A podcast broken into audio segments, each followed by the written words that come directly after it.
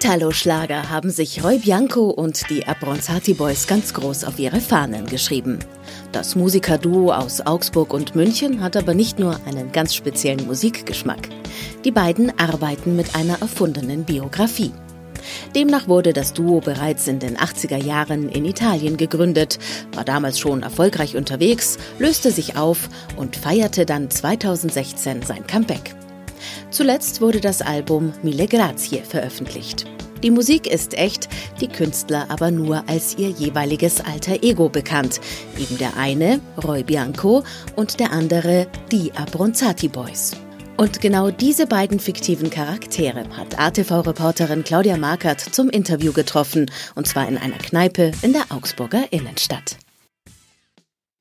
Ja, es ist mir eine große Ehre, Roy Bianco und die Abruzzanti Boys zu begrüßen hier im Hallo Werner. Und damit würde ich gerne gleich mal anfangen. Das Hallo Werner in Augsburg, äh, schon eine spezielle Location für euch, oder? Ja, auf jeden Fall. Also ich meine, äh, jeder Tifosi äh, weiß es natürlich, dass wir hier 2016 hier oben auf dem Balkon, leider gerade nicht im Bild, äh, unser großes Comeback gestartet haben. Ein bisschen früher sogar als 2016 nicht wahr, die Abronzati Boys. Und äh, wir waren sehr froh, dass wir hier äh, in Augsburg wieder die Gelegenheit bekommen haben, äh, für ein Publikum zu spielen und dass man hier auch dem italischen Lager wieder eine große Bühne gegeben hat. Ganz richtig. Also so ein bisschen der, der, der deutsche Heimathafen des Hallo Werner, oder? Ja, sicher. Also Augsburg ist für uns natürlich schon äh, unsere, unsere Italo-Schlager-Heimatstadt hier in Deutschland wo letztendlich ja unser Comeback, wie der Roy gerade schon meinte, uns seinen Lauf wieder nahm. Natürlich. Aber äh, Italien spielt natürlich wahrscheinlich eine größere Rolle, oder? Ja, selbstverständlich. Die, die Musikrichtung heißt ja schließlich Italo-Schlager, ja. äh, und dementsprechend äh, ist natürlich Italien äh, in unseren Titeln zu Hause und, und, auch in dem, was wir so verkörpern. Und unser Zuhause ist ja auch am Gardasee in Simeone. Wird vielen Zuschauern und Zuschauerinnen auch ein Begriff sein, denke ich. Natürlich. Aber ähm, es ist natürlich nicht nur der Gardasee, nicht nur Simeone, sondern Italien an sich, was äh, auch immer wieder Thema ist, auch in euren Liedern, äh, ob es jetzt die Rialto-Brücke in Venedig ist oder einzelne Städte, einzelne Hotspots, sage ich jetzt mal. Aber habt ihr denn vielleicht noch irgendwelche italienischen Geheimtipps, irgendwelche Orte, die vielleicht eben nicht jeder kennt? Ja, ich weise da immer darauf hin, dass der italienische Süden doch noch viel mehr bereist werden kann, als er denn schon bereist wird wenn man da nur denkt eben an die Millionenmetropole Neapel, die mir immer am Herzen liegt, die eigentlich immer ein bisschen äh, liegen bleibt, jetzt neben den Pendants im Norden, Bologna, Florenz, Venedig, man kennt es. Aber da rate ich allen äh, Zuschauerinnen und Zuschauern, reisen Sie doch mal nach Neapel. Es ist das etwas andere Italien. Und man hat auch einen schnellen Abstecher dann an die Amalfiküste getan. Meiner Meinung nach die schönste Ecke am Stiefel. Also mit der Stiefelspitze ganz unten oder mit so Ablegern wie Sizilien oder sowas? Da bin ich ja der Spezialist und der große Freund äh, der, der Wahlinsulaner quasi. Äh, mit Sizilien natürlich auch zeitweise eine Heimat von mir in Palermo. Wir schrieben einen Titel auf unserem letzten Album, der heißt In Palermo. Ähm, und ähm, tatsächlich ist Palermo äh, ein bisschen, ähm, hat sich aufgewertet in den letzten Jahren. Aber tatsächlich würde ich, wenn ich jetzt von einem Geheimtipp sprechen möchte, äh, die, die kleine Normannstadt äh, an der Nordküste Siziliens, äh, Cefalù, ans Herzen legen. Cefalù, da war ich auch schon. Ah, sehen Sie? Und da sind auch die echten Zitronen- und Orangenbäume genau. äh, zu finden. Hier leider nur aus Plastik, aber gut. Im Hallo Werner vielleicht auch nicht so gedeihlich äh, Zitronenbäume aufzustellen. Ähm, was ist denn der Reiz? Diese äh, wirklich Dolce Vita oder was Warum Italo-Pop speziell und warum diese Italienliebe? Ich glaube, das findet man erstmal schon in unserer äh, eigenen Geschichte wieder, da wir uns ja zufälligerweise auf der Silvesterparty von Erik Silvester 1981, 82 in der Nacht damals kennengelernt haben. Und das war eben in besagten Simeone am Gardasee. Deswegen wurde quasi der Grundstein für dieses Erfolgsprojekt, das jetzt schon 40 Jahre andauert, ähm, in Italien gelegt. Aber wir haben natürlich auch unsere persönlichen Verbindungen. Ich meine, du warst damals unterwegs äh, durch den Norden Italiens. Mehr, ich sag mal eher, mehr glücklos als erfolgreich. Ja, mein Gott, das ist wie es ist. Manchmal äh, braucht man halt einfach auch einen kongenialen Partner, um sich zu befruchten, ja? Mille grazie kann ich da nur sagen. Wisst ihr, was mir besonders gut an Italien gefällt? Ich lese äh, sehr gerne ähm, die äh, Kommissario Brunetti äh, Krimis von Donna Leon, die in Venedig spielen. Und was ich sehr beneide an den Italienern ist, dass es vollkommen äh, normal und legal ist, morgens um 10 einfach schon mal so ein kleines Glas Weißwein an der Bar äh, zu nehmen. Das ist etwas, äh, darum beneide ich Italiener.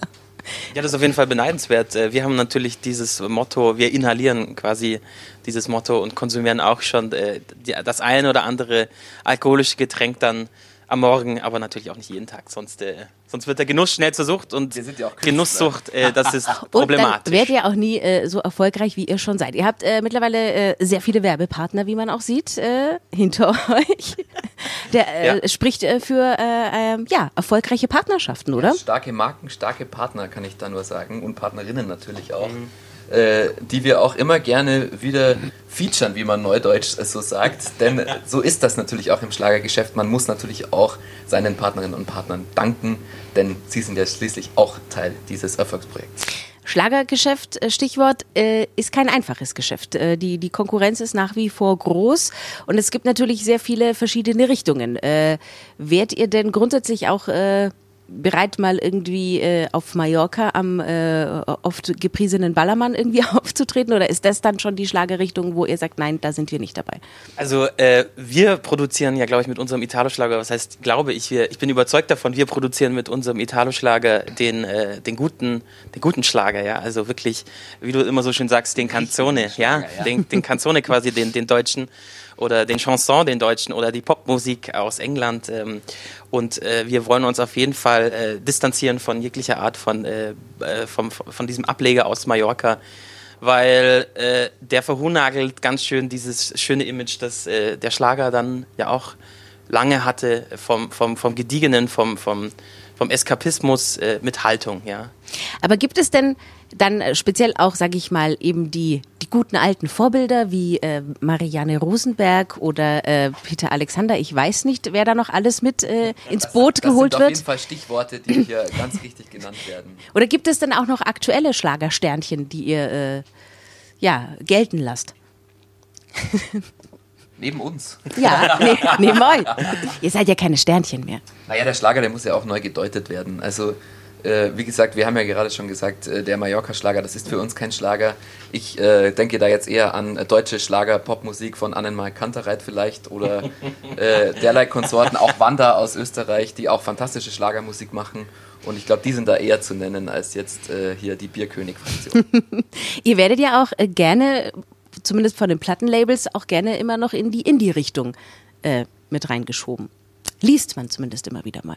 Also ich, wir, wir wehren uns da nicht dagegen. Ähm, es ist ja auch schön, wir sind auch ein, ein offenes, äh, offenes äh, Konstrukt, ein offenes System, das ja auch auf unserem neuen Album Mille Grazie jetzt äh, verschieden und, äh, glaube ich, sehr bewusst mit anderen Genres spielt und wir bringen alles in Harmonie, in Einklang unter der Standarte des Italo-Schlagers.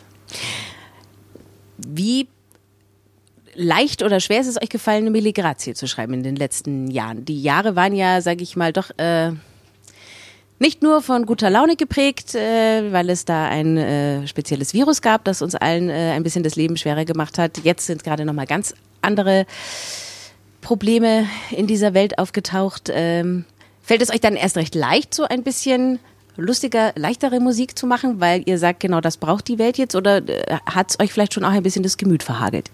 Ich glaube, das spielt beides mit rein. Also natürlich hat uns die äh, Pandemie äh, auch stark getroffen, natürlich wie alle Künstlerinnen und Künstler aktuell am Markt. Ähm, dadurch, dass es uns verwehrt wurde, Konzerte zu spielen. Ähm, ja, und auch äh, offensiv äh, auf dem Musikmarkt quasi äh, unsere, unser Geschäft zu betreiben. Aber ähm, nach dieser kurzen Phase, sag ich mal, der, der Depression, äh, war es dann doch auch äh, wichtig, mal wieder nach Italien runterzufahren. Und wir haben uns dort dann ein paar Wochen eingesperrt, eben am Gardasee äh, mit der ganzen Gruppe und haben an neuen äh, Songs gefeilt. Und dann fiel es uns doch relativ leicht von der Hand, wieder unserem äh, eigenen Eskapismus äh, treu zu bleiben. Und ich glaube, das ist auch etwas Gutes in dieser Zeit, dass man den Leuten Musik und, und Kunst bietet, die einem hilft, einfach mal am Tag eine Stunde abzuschalten. Denn 24 Stunden am Tag kann man kann man nicht überleben, wenn man nicht einfach mal etwas anders konsumiert als schlechte Nachrichten. Und dafür sind wir da und ich glaube, unsere Tifosi, unsere Fans, die fühlen das genauso wie wir. Ähm, komme ich noch mal ganz kurz nach äh, Österreich, weil das liegt äh, auf dem Weg nach Italien. Ähm, auch und weil ihr gerade auch Wanda angesprochen habt und euer letztes Album ist zumindest auch äh, in Wien, glaube ich, entstanden. Und da gab es, glaube ich, nämlich sogar eine ähm, Verbindung zu Falco. Falco ist das auch einer ein Vorbild? Ja, natürlich, Falco, ich meine, eine lebende Legende. Aber tatsächlich ist das. Ist Wenn das, er noch leben würde, ja. ähm, aber natürlich ist unser äh, jetziges Album auch in Wien entstanden. Ah, okay. Also die Mille Grazie ist auch in äh, Kooperation mit unserem Produzenten Cebo Adam entstanden und auch äh, in. Also der Geist von Falco schwebt auch ein bisschen über diesem Album. Ganz genau, denn äh, unser, das, das wissen viele gar nicht, äh, unser Cebo, unser, äh, Unser Philosophen- Papst, der ist ja äh, der Sohn ähm, des äh, Frank Zappas aus Ja, Österreich, ja? Der Wickerl Adam. Der und Wickerl der Adam. nennt sich ja den Entdecker von unserem Falco. Und so schließt sich meiner Meinung nach der Kreis. Bald kann man euch auch wieder sehen und hören und live erleben. Das ist natürlich äh, für richtige Roy Bianco und die Abruzanti Boys Fans äh, mit das Wichtigste, glaube ich, oder? Euch auf der Bühne zu sehen, mit euch zu feiern und mit euch zu singen. Ich glaube auf jeden Fall, äh, unsere Musik entfaltet äh, die totale ähm, Erlösung für den Zuhörer, für die Zuhörerin, wenn sie mal live äh, von, äh, also vor Ort einfach stattfindet und man bildet da ja dann auch mit dem Publikum, sage ich mal, eine Einheit und ähm, man ist dann auch, also die Fans geben uns genauso viel wie wir den Fans und ähm, man feiert einfach ein großes Fest, große Gala, große Gesten. Ähm, wir sparen an nichts, glaube ich. Wir geben immer äh, 110 Prozent auf der Bühne. Und ähm, das merkt man auch, ja. Also wir kriegen nur positive Rückmeldungen ähm, und wir sind einfach nur wahnsinnig froh, happy, neudeutsch, ähm, wieder auf Tourneen gehen zu dürfen und äh, sagen, mille grazie. Amen. Wunderbares Schlusswort. Dem bleibt nichts hinzuzufügen. Herzlichen Dank. Danke auch. Mille grazie. Vielen Dank für Ihre Aufmerksamkeit. Das war ein Podcast aus unserer ATV Audiothek.